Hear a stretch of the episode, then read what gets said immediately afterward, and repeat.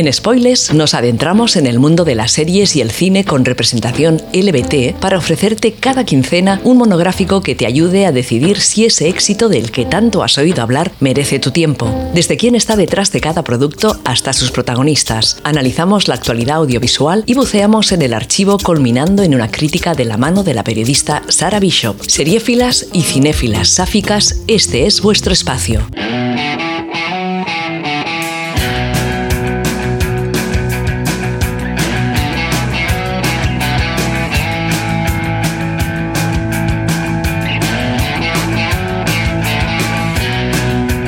Hola y bienvenidas una semana más a Spoilers, un espacio donde analizamos series de televisión y películas con interés LBT. A este lado del micro, Sara Bishop emitiendo para Inout Radio. Comenzamos. Hoy hablaremos de Vigilados, Person of Interest, un tecno-thriller adquirido en 2011 por la cadena norteamericana CBS y emitido en territorio nacional por La Sexta, que cosechó audiencias millonarias con una calificación entre el notable y el sobresaliente para la crítica televisiva. Te están vigilando. El gobierno tiene un sistema secreto, una máquina que te espía todos los días a todas horas. Lo sé porque la creé yo. Diseñé la máquina para detectar actos de terrorismo, pero lo ve todo. Crímenes violentos que implican a gente ordinaria, gente como tú. Crímenes que el gobierno considera irrelevantes. Ellos no iban a actuar por lo que decidí hacerlo yo, pero necesitaba un socio. Alguien capacitado para intervenir. Buscados por las autoridades, trabajamos en secreto. Nunca nos encontrarás. Pero víctima o agresor, si tu número aparece, te encontraremos.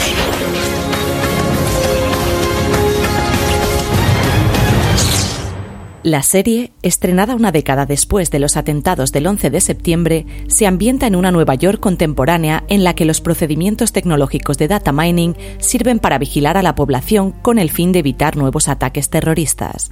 El culmen de este sistema de vigilancia es la máquina, un dispositivo financiado por el gobierno de los Estados Unidos que recaba información por múltiples vías, capaz de prever estas ofensivas, pero también todo tipo de violaciones de la ley.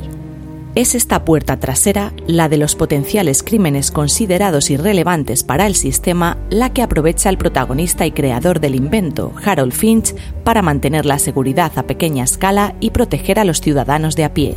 Al creador y showrunner de Person of Interest se le conoce por algo más que ser el hermano y colaborador habitual del afamado Christopher Nolan. Jonathan Nolan es la pluma tras la genial Memento de 2001, coescribió los guiones del Caballero Oscuro y su secuela La leyenda renace y es el principal artífice de la primera temporada de Westworld en la HBO. Tampoco el productor de la serie nos es desconocido. JJ Abrams ya tiene un par de Emmys en el bolsillo por la exitosa Perdidos. Fue el creador de la alias de Jennifer Garner y es co-creador de la serie de culto de ciencia ficción Fringe. Dio el salto a la gran pantalla con la dirección de Misión Imposible 3 en 2006, dirigió la nostálgica Super 8 y llevó la batuta en El despertar de la fuerza y el ascenso de Skywalker, de la franquicia Star Wars. Hasta el tema principal de la cabecera tiene renombre, y es que lo firma nada más y nada menos que Ramin Djawadi, compositor de la inolvidable melodía de Juego de Tronos, además de la música de entrada de Westworld, y nominado al Grammy por la banda sonora de Iron Man en 2008. Oiga, ¿le debo dinero? Porque ahora mismo estoy sin blanca. No me debe nada, señor Reese. Prefiere ese nombre, ¿verdad? Sé que ha tenido varios.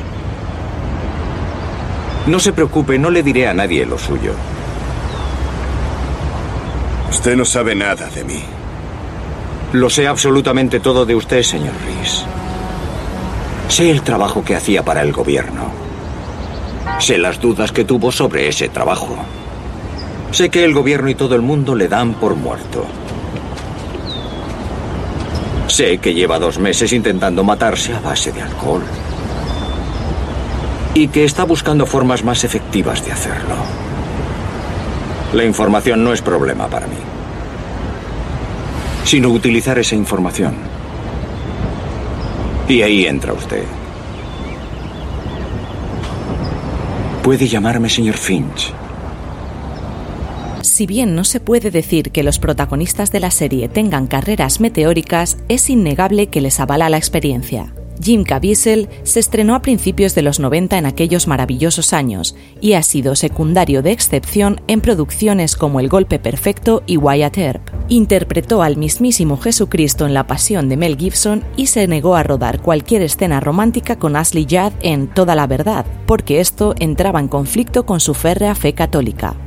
A Michael Emerson lo conocemos sobre todo por su interpretación de Bane Linus en Perdidos, aunque ha sido eterno secundario en televisión para series como Arrow, Ley y Orden, Expediente X o la reciente y bastante brillante adaptación de El nombre de la rosa. La tejana Amy Aker saltó a la fama algo más tarde, a principios de los 2000, con su rol como Iliria en la popular serie Ángel. Secundaria en series menores como Happy Town o Los Increíbles Powell, trabajó para Abrams en Alias y volvió a las manos de Whedon en 2009 para interpretar a la doctora Claire Sanders en Dollhouse. También del estado de la estrella solitaria es su compañera de reparto Sara Shahi. De padre iraní y madre española, Shahi tiene una extensísima carrera como actriz de televisión, aunque me temo que las oyentes de este programa la recordarán especialmente como Carmen de la Pica Morales de The L. Trabajó antes en éxitos como Dawson Crece y tiene capítulos sueltos en producciones como Urgencias o Los Soprano. Fue nada menos que la hija de Sylvester Stallone en Una bala en la cabeza y actualmente trabaja en el spin-off de Shazam, titulado Black Adam y cuyo estreno se para verano de 2022. Abordemos ahora la crítica. Alguien muere asesinado en Nueva York cada 18 horas. Al acabar el día, una de ellas habrá muerto. Los crímenes ocurren a diario. No pueden evitarse. ¿Y si usted pudiera? No los delitos improvisados. Pero muchos crímenes se planifican con días, semanas de antelación. ¿Y si pudiera evitarlos? Tengo una lista de personas que van a verse involucradas en situaciones crueles. Asesinatos, secuestros. La gente de mi lista no tiene ni idea de lo que va a pasarles. La mayoría son personas normales. Que todos estamos vigilados es algo innegable. Lo sé yo y lo sabes tú cuando hablas de un suéter o unas deportivas y a los 15 segundos exactos te los están anunciando en Instagram. Y eso solo a nivel publicitario. Si entramos en el terreno gubernamental, la cosa se pone bastante más seria. Ya en 2005, el FBI desarrolló un sistema que rastreaba términos considerados peligrosos a través de búsquedas por Internet o comunicaciones por correo electrónico, por no hablar de la red de espionaje global bautizada como Cinco Ojos, de la que te aconsejo leer lo menos posible si no quieres aumentar tu nivel de paranoia. Nolan y Abrams le dan una inteligente vuelta de tuerca a este concepto con la invención de una inteligencia artificial capaz de cotejar billones de terabytes de datos a fin de prevenir acciones terroristas. Crean así una sociedad orwelliana no muy distinta a la actual, pero con este elemento distópico ligado a la tecnología al más puro estilo Black Mirror, pero sin el pesimismo inherente de la serie del mismo año 2011. Buena parte de la inspiración para esta idea surgió de la novela The Watchers, donde Shane Harris relata la construcción de una amplia red de espionaje llevada a cabo por la Agencia de Seguridad Nacional norteamericana. El showrunner alineó este germen primario con experiencias reales, como la instalación de cámaras en las calles de Londres durante los 70 y los 90 para luchar contra el terrorismo del IRA. Si bien es cierto que subyace cierta crítica a este sistema, especialmente a partir de la tercera temporada, no podemos olvidar que Person of Interest es básicamente una serie procedimental. Esa puerta trasera de la que hablábamos al principio, que permite predecir también los crímenes y delitos menores, es la base de que cada episodio pueda presentarnos un conflicto, un número de la seguridad social para la máquina que puede ser de la víctima o del criminal y que nuestro limitadísimo equipo de héroes tratará de resolver con mayor o menor acierto, porque el equipo inicialmente son el propio creador del invento y un atormentado exagente de la CIA encarnado por el señor Reese, que no acumula más clichés porque sencillamente no puede. Llevo observándole mucho tiempo, John. Tenemos más en común de lo que cree. Para empezar, el mundo nos da por muertos.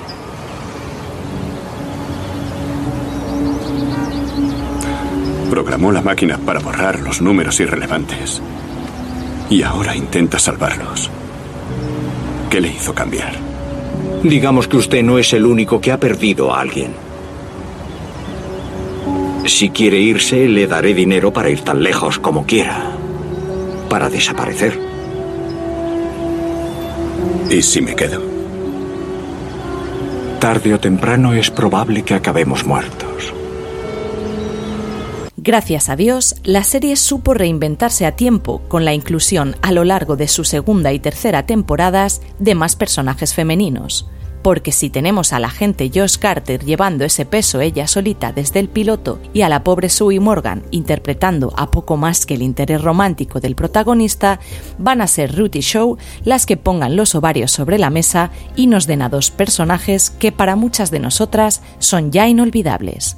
Como todo buen procedimental que se precie, la serie contará con un leitmotiv, una historia base sobre la que se irá desarrollando cada caso y que gana en complejidad y matices a lo largo de sus cinco temporadas. No solo la idea de la imposibilidad de legislar los nuevos y poderosos sistemas tecnológicos de vigilancia, sino los peligros que encarnan los mismos no solo para la seguridad global, sino también para la propia geopolítica. Una de las mejores cosas que se le puede atribuir a Person of Interest es su marcada esencia de cómic.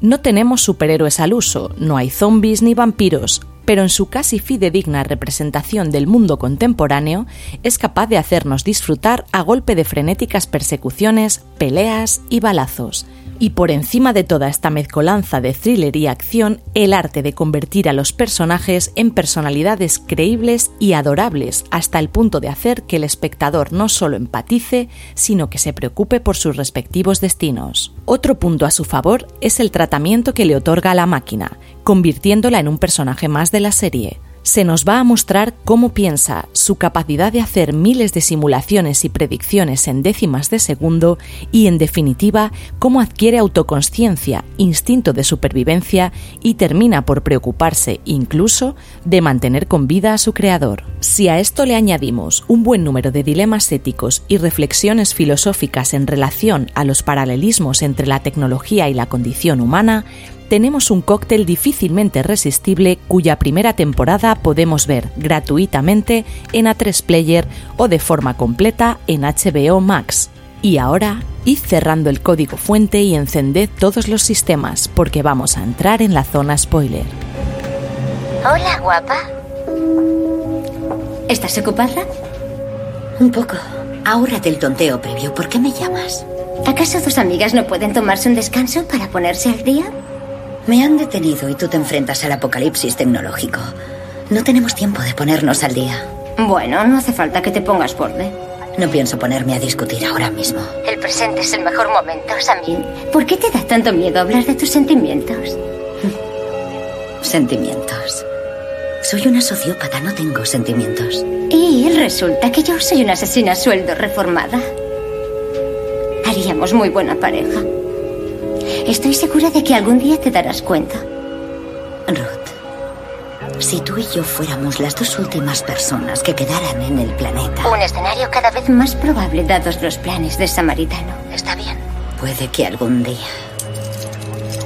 cuando Samaritano se haya cargado a la humanidad,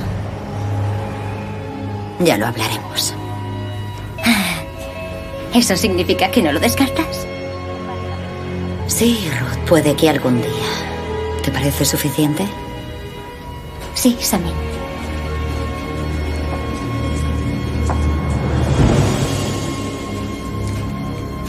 Person of Interest se construye en base a dos líneas argumentales principales. La primera, y que da paso a su parte más procedimental, se centrará en los casos individuales que la máquina reconoce como irrelevantes y tratará temas como la violencia de género, la especulación inmobiliaria, los efectos de la crisis económica, fraude en las campañas políticas o utilización negativa de la tecnología. Todos, en definitiva, problemas sociales contemporáneos que acercan la serie al espectador y sirven también como crítica ligera a la sociedad estadounidense como representación global del mundo. La segunda línea, mucho más longeva y compleja, será contrarrestar los efectos políticos de la construcción y utilización de la máquina, objeto de deseo no solo del gobierno, sino de organizaciones menos lícitas que planean hacerse con su control para establecer un orden político dictatorial en el que toda persona sea estrechamente vigilada a través de aparatos tecnológicos de uso común.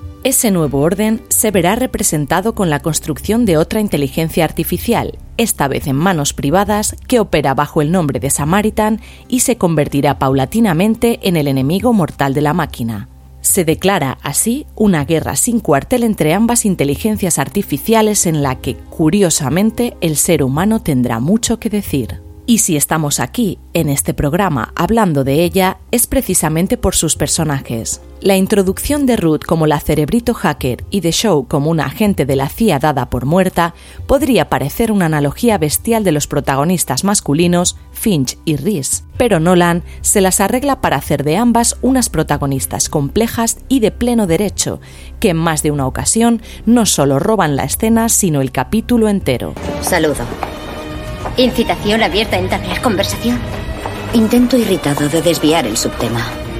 Flirteo evidente. Abochornada actitud defensiva, rayando la hostilidad. Además, y como no podía ser de otra forma en este espacio, suponen un pequeño nicho de representación sáfica en un género con una tendencia exagerada a lo masculino, al golpe de pecho y el unga unga tradicional. Lejos de esto, la relación entre Ruth y Show se desarrolla con el consabido tropo de enemies to lovers, pero llevado de una manera magistral, porque cuando son enemies, la química traspasa la pantalla hasta quemarte, y cuando se juntan, el nivel de flirteo es tal que directamente hay que poner el ventilador en la sala. Se hablan siempre súper cerca, en susurros y con tal intensidad en el contacto ocular que a veces es imposible no gritarle a la pantalla que se coman ya la boca. No en vano, surgió alrededor de la serie un amplísimo fandom del ship inteligentemente bautizado como Shoot y con el código 4AF como identificador en referencia a una de las frases que la agente le dedica a la programadora y que os invito a descubrir por vosotras mismas para no romper la magia es difícil encontrar roles protagonistas de mujeres a las que les gustan otras mujeres en series que no son un producto queer en sí mismas. Si además huyen del romanticismo barato y aportan a la trama mucho más que su sexualidad, a mí ya me tienen ganada. Formamos un gran equipo. Algún día te darás cuenta. Ruth, no te ofendas. Estás buena y tienes buena puntería. Son dos cualidades que admiro mucho. Pero tú y yo juntas seríamos como un incendio en una refinería de petróleo. No me desagrada. Person of Interest es una serie inteligente, bien construida y con una notable evolución. Las relaciones que se desarrollan entre los personajes resultan enternecedoras y en cierto punto podemos encontrar hasta un adorable perrete como protagonista invitado. Pero por encima de todo, es una serie muy entretenida. Los 45 minutos que dura cada episodio se hacen cortos y cuesta encontrar algún capítulo aburrido. Eso sí, estamos hablando de unas señoras cinco temporadas. 103 episodios que conforman más de 77 horas de visionado y que pueden resultar algo abrumadores para algunas audiencias hay que destacar que no se trata de un producto especialmente exigente. Las grandes, grandísimas dosis de acción la hacen perfecta para ver mientras comes o cenas sin peligro de perderte partes importantes del argumento. Y las reflexiones vienen bien mascaditas y dan lugar a poca comida de coco más allá de la paranoia del panóptico hipervigilado en el que se nos dice que vivimos.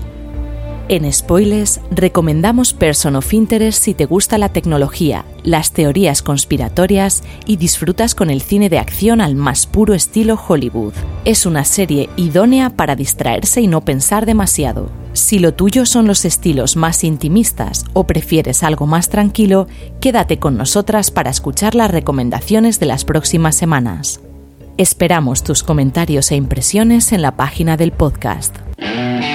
Gracias por compartir con nosotras este breve espacio en las ondas y te esperamos en las siguientes entregas de spoilers en Inout Radio, donde seguimos la pista de series y películas viejas y nuevas en las que se nos dé voz, se nos vea y se nos oiga.